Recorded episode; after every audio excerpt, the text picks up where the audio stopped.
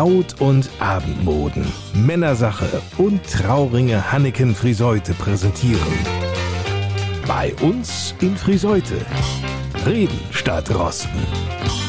Der HGV-Podcast mit Lars Kurs. Moin zusammen, willkommen zu einer neuen Ausgabe unseres HGV-Podcasts für die Eisenstadt. Wobei Eisenstadt, über diesen Beinamen, der die Geschichte Friseutes ja klar beim Namen nennt und unterstreicht, wird ja nun schon seit Monaten leidenschaftlich diskutiert. Nicht? Eine Diskussion, die im vergangenen Jahr übrigens durch die Stadtverwaltung angeheizt wurde. Denn hier entstand der Gedanke, den Namen Eisenstadt abzulegen, sich über einen neuen Claim ein vermeintlich frischeres Image zu verleihen. Sie werden es ja mitbekommen haben. Nach mehreren Workshops entschied sich der Rat mehrheitlich gegen die Stimmen der CDU-FDP-Fraktion für den neuen Slogan Friseute verbindet. Zwar werde an Events wie dem traditionellen Eisenfest Ende kommender Woche festgehalten und an geeigneten Stellen auch auf die Stadt- und Schmiedegeschichte hingewiesen werden, doch solle der Begriff Eisenstadt eher in der Mottenkiste verschwinden. Eine Entscheidung, die sich vielen Friseutern so gar nicht erschließen will. Frank Hanneken, Vorsitzender des HGV, wie auch Markus Block, der zweite Mann an der Spitze des Handels- und Gewerbevereins, die zählen dazu. Friseute verbindet. Eine Aussage, die ja nicht nur die Friseuter zusammenschweißen soll, sondern auch das Ziel verfolgt, Aufmerksamkeit bei potenziellen Gästen der Stadt zu wecken. Kurz, der neue Claim muss vermarktet werden und sich in den Köpfen verfestigen. Wie pleatsch war es, auf den Namen Eisenstadt zu verzichten? Diese Frage, die steht im Mittelpunkt unserer heutigen Ausgabe des HGV-Podcasts bei uns in Friseute. Deshalb luden wir einen Gast ein, der sich mit der Bedeutung und Wirkung von Namen und Claims sehr gut auskennt. Nämlich wen, Markus Block? Ja, Klaus Kögen ist ein Schüler, also Friseuter. Ja, ich habe meine Schulzeit hier 1981 beendet am Albertus-Magnus-Gymnasium. Ich bin ein richtiger Thülerjunge, Thülerkirche, Thülersportverein, Landjugend in Tützfelde aufgewachsen. Talsperre, Hotel Seeblick kennt, glaube ich, hier jeder. Dann war ich natürlich bei der Bundeswehr. Dann ging es zum Studium in Hannover. Dort begann Klaus Gökens sein Studium der Elektrotechnik. Ein Studium, das ihn auch in die USA und nach München führte. Damit aber nicht genug. Für Gülken ging es wieder in den Norden. Und dann habe ich die Ausbildung zum Patentanwalt gemacht, in Hannover wieder angefangen, dann war ich in Paris, in London und auch in Princeton, USA. Um diesen Beruf ergreifen zu können, müssen Interessierte entweder über ein abgeschlossenes naturwissenschaftliches oder aber technisches Studium verfügen und außerdem noch ein Jahr praktischer technischer Tätigkeit absolviert haben. Danach schließt sich dann noch eine etwa dreijährige Ausbildung in einer Kanzlei eines Patentanwaltes und beim DPMA und Bundespatentgericht an. Das DPMA ist übrigens das deutsche Patent- und Markenamt. Und das entscheidet dann auch, ob die oder derjenige aufgrund der Vorbildung der Patentanwaltsberuf offen steht. Im Fall Klaus Gülken, aber sicher. Und heute Markus Block, nach all den Stationen, die Klaus Gülken gerade nannte, wo lebt er heute? In der Nähe von Bremen, hat eine große Kanzlei in Bremen und ist einer der ausgezeichnetsten Patentanwälte. Man kann sich am Fokus, da ja, gibt es ja Focus Money, die untersuchen ja alles, da gibt es ja für Mediziner des Jahres und so weiter und so fort. Und auch da ist Klaus Göken mit unter den Top-Patentanwälten geführt. Wer noch? Das Handelsblatt kürte Klaus Göken im Bereich gewerblicher Rechtsschutz zum Anwalt des Jahres. Als Markenanwalt, wir begleiten natürlich riesige, damit meine ich sehr, sehr große Unternehmen, die man eher auch kennen würde.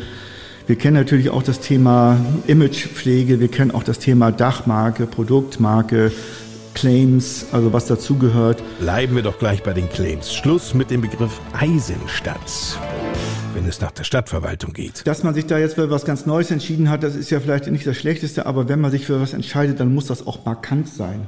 Eisenstadt ist jedenfalls sehr markant. Schon deshalb, weil Eisen markant ist.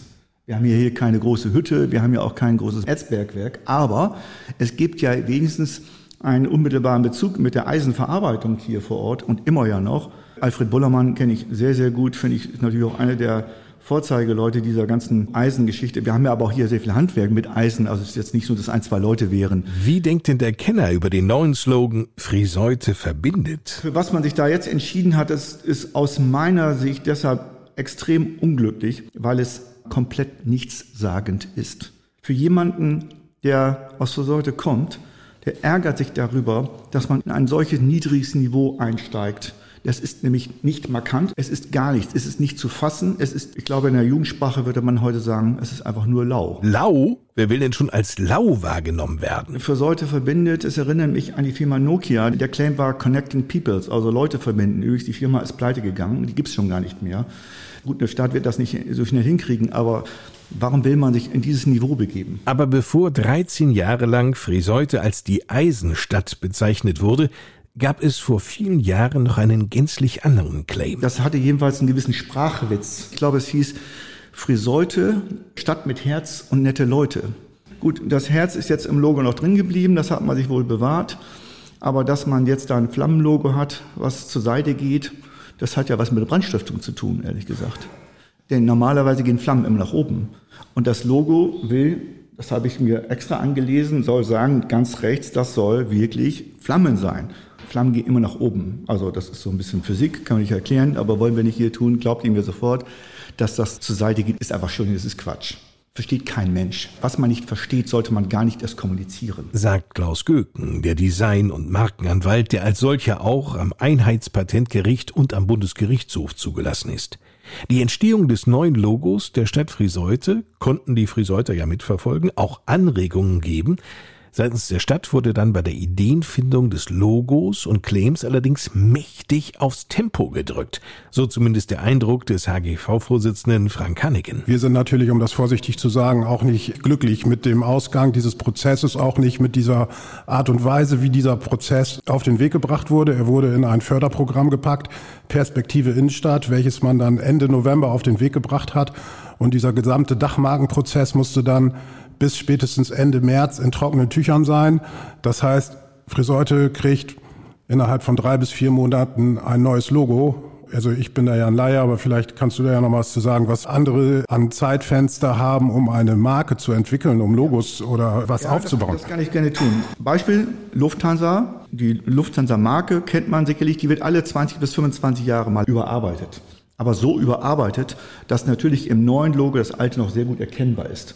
Wir sprechen ja Lufthansa von der sogenannten Kranichlinie. Am Anfang, also vor 80, 100 Jahren oder ja, knapp 100 Jahre jetzt, da wurde die Lufthansa gegründet, waren das wirklich sichtbare Kraniche. Das ist heute natürlich stilisiert. Manche Unternehmen sind nicht so ganz so schnell. Ich erinnere nur an die Flasche von Coca-Cola, die jeder kennt. Wer da zu Coca-Cola-Firma hinkommt ins Marketing und den grandiosen Vorschlag bringt, wir ändern mal eben den Schriftzug von Coca-Cola oder weiße Schrift auf rotem Grund, toller Vorschlag, der kann sich sofort die Papiere holen. Weil es ist die bekannteste Marke überhaupt der Welt. Und nicht deshalb, weil so viele Leute diese schwarze Plörrer da trinken wollen, sondern mit der wird unglaublich viel Emotion verbunden. Da muss man mit unglaublich langem, ganz langem Atem rangehen. Also eine Marke mal eben zu ändern, ist Schnapsidee. Unternehmen würden das nie tun. Nie tun, weil sie wüssten, in dem Augenblick, wo ich eine bekannte Marke wegnehme, zerstöre ich einen meiner größten Werte. Was Coca-Cola anbelangt, müssen wir uns mal klar machen, dass es sich hierbei tatsächlich um die wertvollste Marke der Welt handelt. Deren Wert ist höher angesetzt als die Summe des niedersächsischen Landeshaushalts. Ja, der liegt bei rund 38 Milliarden Euro. Die Marke Coca-Cola, die ist 65 Milliarden Dollar wert. Und nun kommen Sie. So, nun ist aber alles beim Alten zu belassen ja vielleicht auch nicht immer die Lösung. Wie kann denn aus Sicht von Klaus Göken eine Marke verändert werden oder einen zeitgemäßeren Schliff bekommen? Man sollte extrem vorsichtig sein und wenn man etwas ändert, bestenfalls homöopathisch, so ändert, dass man vielleicht den Auftritt ein bisschen moderner gestaltet, aber dass man den Kern, der da vorher war, den man aufgebaut hat, den man in die Köpfe gebracht hat, ja, dass man den erhält. Marke spielt sich übrigens immer in unseren Köpfen ab. Also wenn ich das Apple-Logo sage, dann habe ich nur gesagt, und in diesen Köpfen und in jedem, der das war, ist drin, das ist kein Delicious Apfel, der da gezeigt wird, sondern das ist ein Apfel stilisiert mit einem Biss drin. Das ist eigentlich der Wert von Marke, dass man im Kopf ist und dass man mit dem, was man im Kopf hat, etwas in der Tat dann verbindet. Vor allem eine Emotion, vielleicht auch eine gute Erinnerung, eine besondere Stärke für die Region.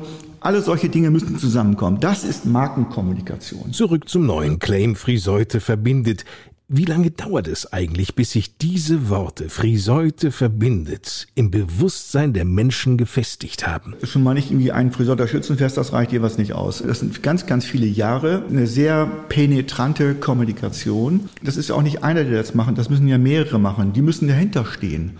Man muss wirklich ganz viele Leute zusammenkriegen, die das mitmachen, die als Multiplikatoren wirken. Nichts gegen einen politischen Entschluss, das ist ja auch alles richtig, so ist das in der Demokratie. Aber irgendeinen Beschluss zu machen gegen bestimmte Kräfte in der Stadt, wenn es dann auch relevante Kräfte sind, ist nicht mutig, das ist einfach leichtsinnig. Man verspielt einfach leichtsinnig Dinge. Also konkrete Antwort, unter fünf bis acht Jahren geht da gar nichts. Und was dann alleine an Mitteln investiert werden muss, da muss ja äh, was mit passieren. Das muss ja nicht nur mal gedruckt werden, das muss auch gezeigt werden, das soll ja überall hin drauf. Das sind natürlich, je nachdem, wie intensiv man das machen will, mehrere hunderttausend Euro. Wie wäre denn Klaus Göken in diesem Entwicklungsprozess vorgegangen? Ich wäre zunächst einmal bei Eisenstadt geblieben. Ich hätte immer was entwickelt, von der Funktionalität her, was das mit weiterhin beinhaltet hätte, weil es immer einfacher ist, aus einem bestimmten Kern, der sich gebildet hat, der bekannt ist, etwas weiterzuentwickeln. Das hätte ich immer von der Strategie her gemacht. Insbesondere wenn es um Multiplikatoren für das Thema Eisenstadt geht, wäre das doch eine ideale Rolle für Alfred Bullermann, so als Eisenstadtbotschafter. Er hat eine ganz, ganz große Außenwirkung jedenfalls da sollte man echt stolz sein, dass man solche Leute hat und mit solchen Leuten kann man ja auch andere wiederum mit Sicherheit auch reinholen und etwas gemeinsam machen. Er ist ja nicht derjenige, der sagt, ich, ich, ich, das ist gar nicht sein Ding, ja. Im Gegenteil, der ist für mich ein totaler Teamplayer, der sprüht von Ideen. Er ist natürlich jemand, der das so authentisch verkörpert, wie es kaum ein anderer kann. Das ist das Entscheidende.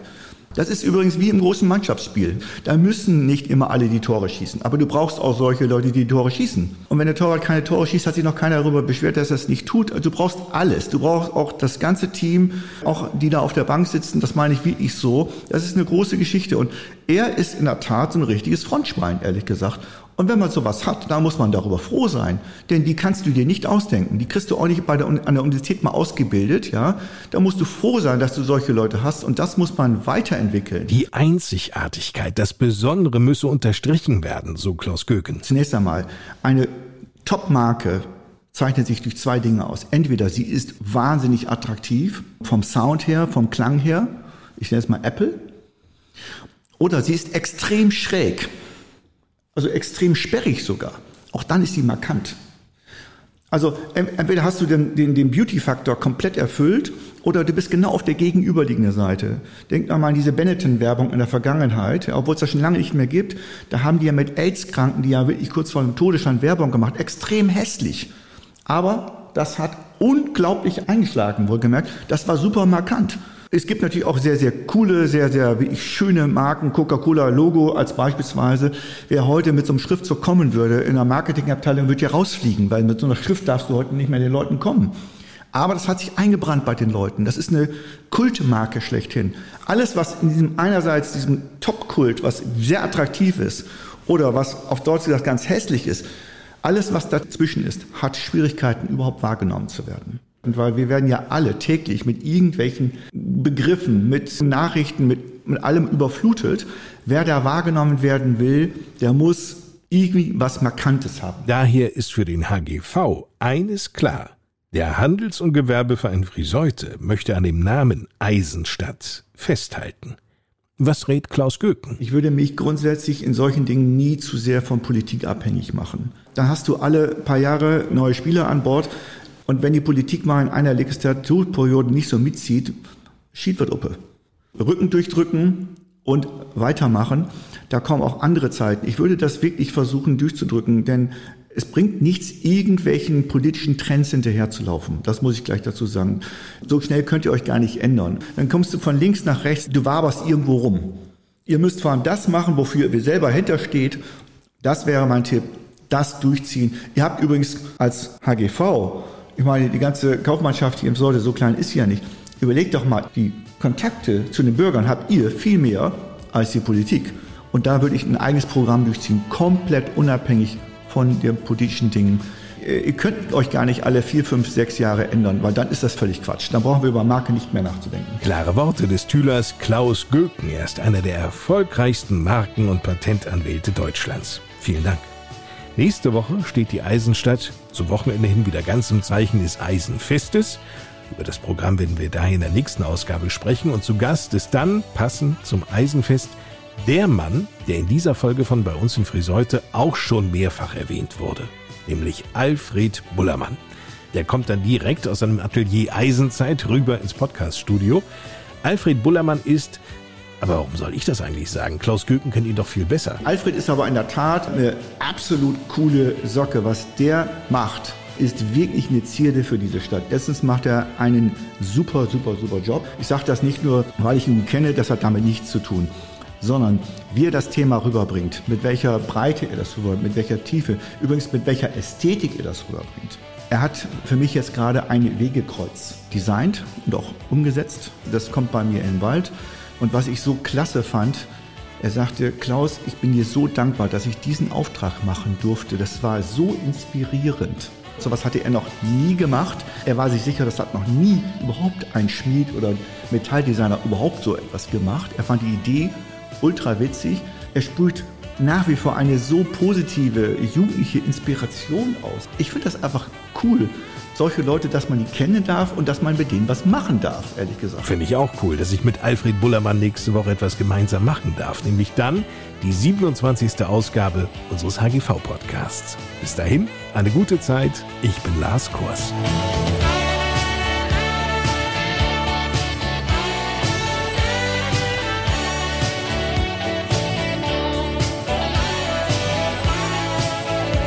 HGV-Podcast bei uns in Friseute wurde präsentiert von Braut und Abendboden, Männersache und Trauringe Hanneken Friseute. Wenn es um Hochzeiten und festliche Events geht, hanneken.de